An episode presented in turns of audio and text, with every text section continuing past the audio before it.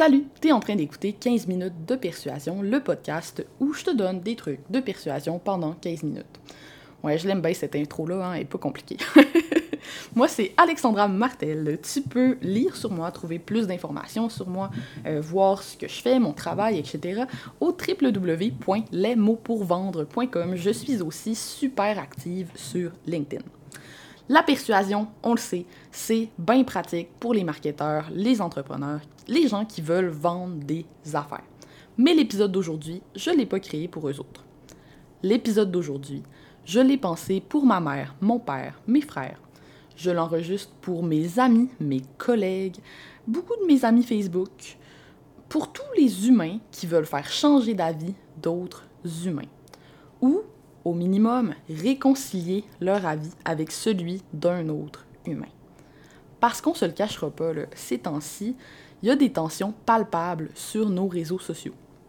Ces derniers jours, en tout cas au Québec, euh, j'ai vu des couples se chicaner dans des fils de commentaires Facebook. J'ai vu des amitiés se briser à cause d'une tentative de persuasion ratée. Aujourd'hui donc, on va répondre à la question qui m'a mené, sans que je le sache à ce moment-là, à créer les mots pour vendre. Cette question-là, c'est comment on fait pour faire changer d'avis quelqu'un? Comment on fait pour faire changer d'avis quelqu'un? C'est pas un secret. Je suis féministe. Je le dis maintenant euh, sur mes réseaux, même professionnels. Euh, je suis aussi ce que les gens de droite appellent parfois affectueusement une SJW pour Social Justice Warrior. J'aime vraiment cette expression-là. Mais bref, j'ai des opinions très arrêtées et très réfléchies pour tout ce qui concerne la justice sociale. Par le passé, j'ai même été activement militante féministe. Puis dans ce contexte-là, j'ai essayé à d'innombrables reprises de faire changer des gens d'avis.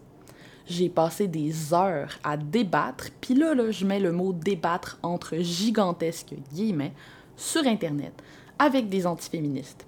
J'ai participé à des tables rondes sur le féminisme. Écoute, j'ai même terrorisé mes oncles. Il y a comme plus personne qui veut m'obstiner dans un souper de famille. Très efficace, euh, terroriser tes mononcles. Sur mon chemin, j'ai croisé énormément de gens ouverts aux idées féministes que j'ai réussi à faire changer d'avis. Mais j'ai aussi croisé des tas de gens complètement campés sur leur position.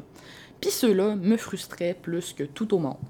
Dans ce temps-là, je me disais rationnel. Hein. On en croise parfois des gens comme ça qui pensent qu'ils sont tellement rationnels. Je m'abreuvais de faits et de logique. Moi, j'ai un cerveau analytique, puis j'avais mis ce cerveau analytique-là au service de ma cause.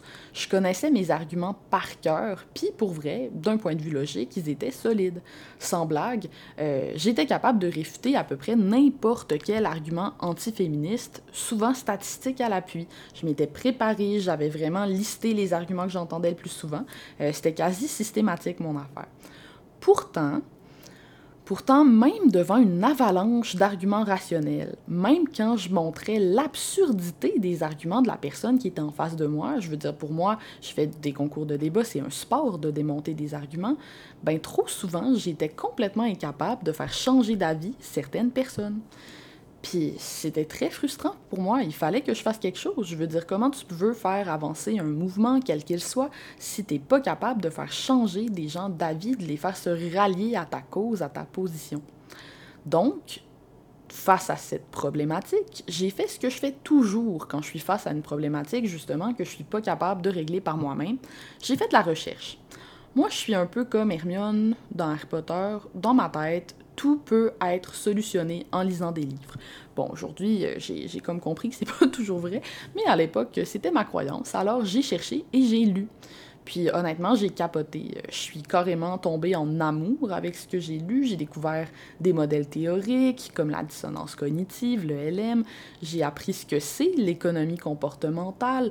Euh, c'est ça qui m'a poussé à prendre un petit cours de communication qui s'appelait Communication et changement d'attitude à l'Université Laval, qui est un, un des premiers cours un peu plus académiques que j'ai fait où il était question de persuasion. Bref, j'ai beaucoup appris, je, je, me suis vraiment plongée euh, dans, dans, la théorie, dans la littérature sur le sujet, mais surtout, j'ai changé mon approche. je me suis mise tranquillement à appliquer mes apprentissages. Puis, j'ai réalisé que j'étais de plus en plus capable de faire changer des gens d'avis. J'ai fait changer des gens d'avis que j'avais pas réussi à faire changer d'avis avant. Pas tout d'un coup, là, en les assommant avec le pouvoir de mon intelligence puis de mes arguments de feu. On dirait que des fois, les gens qui aiment le débat, c'est ça qu'ils imaginent dans leur tête. Euh, c'est vraiment par mes arguments et mon intelligence que je vais changer l'opinion des gens. Mais c'est pas comme ça que ça marche. J'ai fait changer les gens d'avis tranquillement, doucement, avec beaucoup d'empathie, d'authenticité et de résonance. Est-ce que ça te dit quelque chose? Voici donc mes trois conseils pour faire changer d'avis quelqu'un dans ton entourage. Conseil numéro 1. Fixe-toi un objectif réaliste. Changer d'opinion, c'est un processus. Tu as sûrement déjà entendu parler du biais de confirmation, sinon, ben, je te lis la définition sur Wikipédia. Le biais de confirmation, c'est le biais cognitif qui consiste à privilégier les informations confirmant ses idées préconçues ou ses hypothèses, et ou à accorder moins de poids aux hypothèses et informations jouant en défaveur de ces conceptions. En gros, si une information confirme tes opinions actuelles, tu lui donnes full d'importance.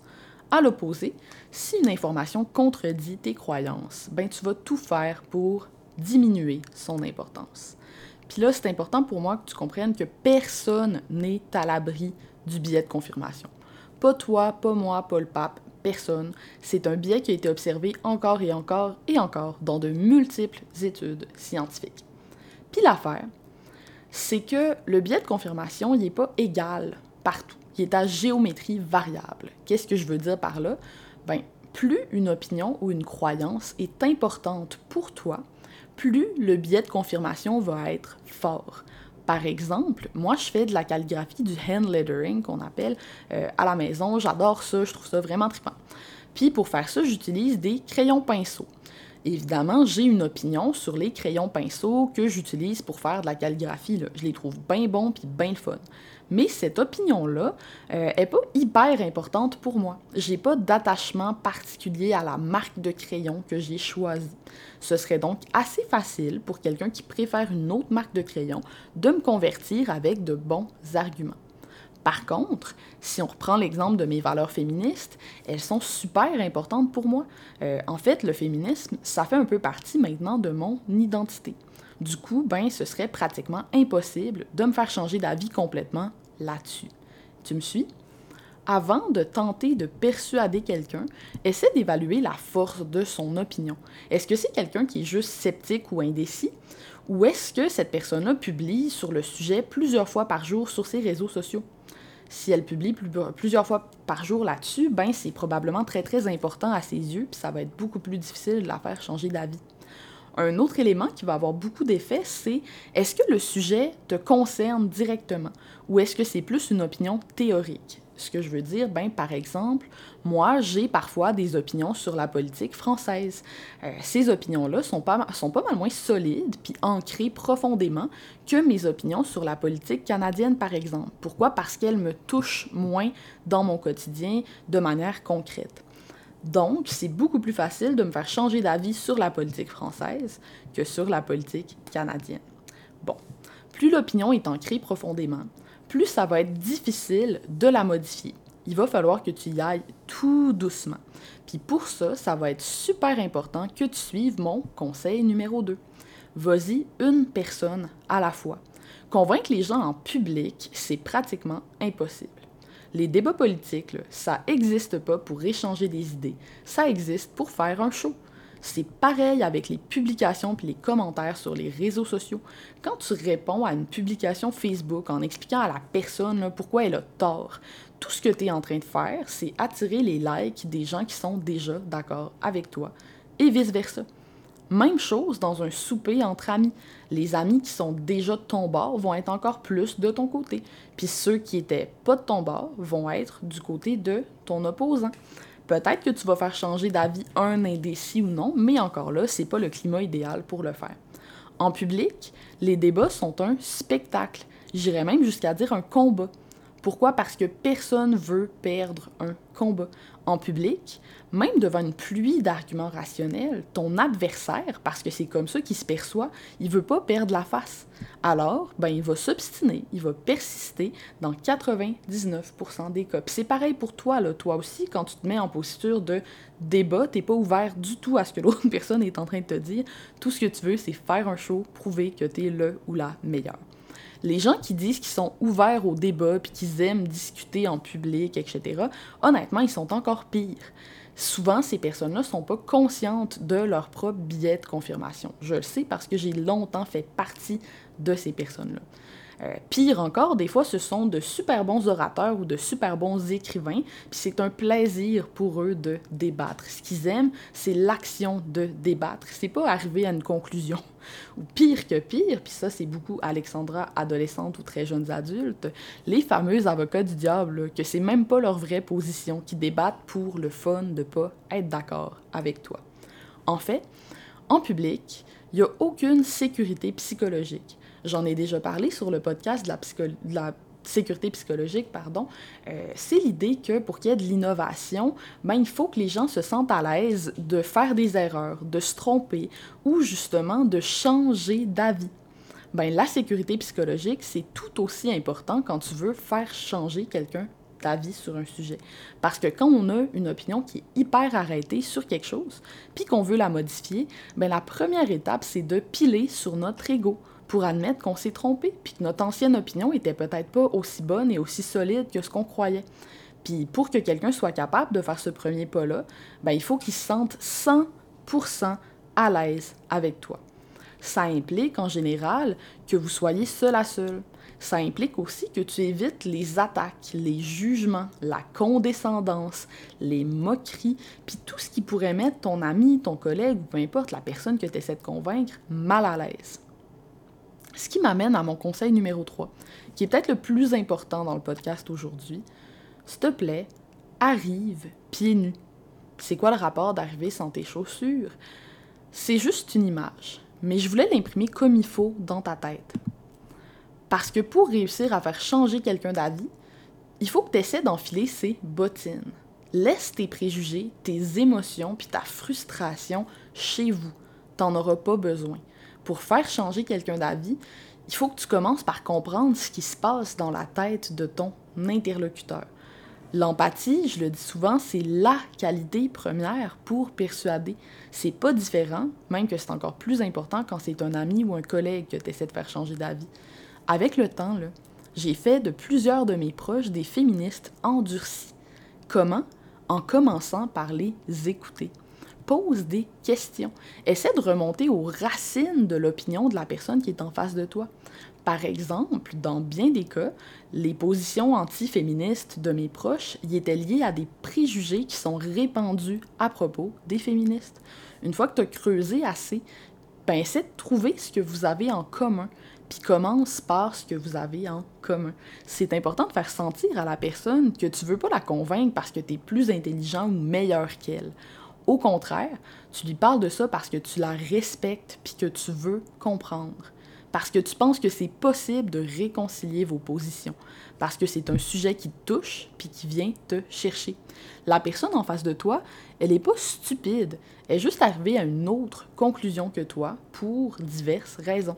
Souvent, c'est parce qu'elle n'a pas eu accès aux mêmes références ou arguments que toi. Parfois, ben, c'est parce que ses croyances préexistantes préexistantes pardon, vont avoir joué contre elle. Puis c'est là que je fais ma grande révélation de fin de podcast parce que avant d'être féministe, j'ai été moi-même anti-féministe. En fait, je disais des choses comme Ah, moi, je suis humaniste. Je comprends pas pourquoi le mouvement féministe est encore important en 2012. Oui, parce que 2012, toujours pas féministe. Plusieurs arguments anti-féministes que je déplore aujourd'hui puis qui me font mal à lire ont déjà sorti de ma propre bouche, ont déjà été tapés sur le clavier par mes propres doigts.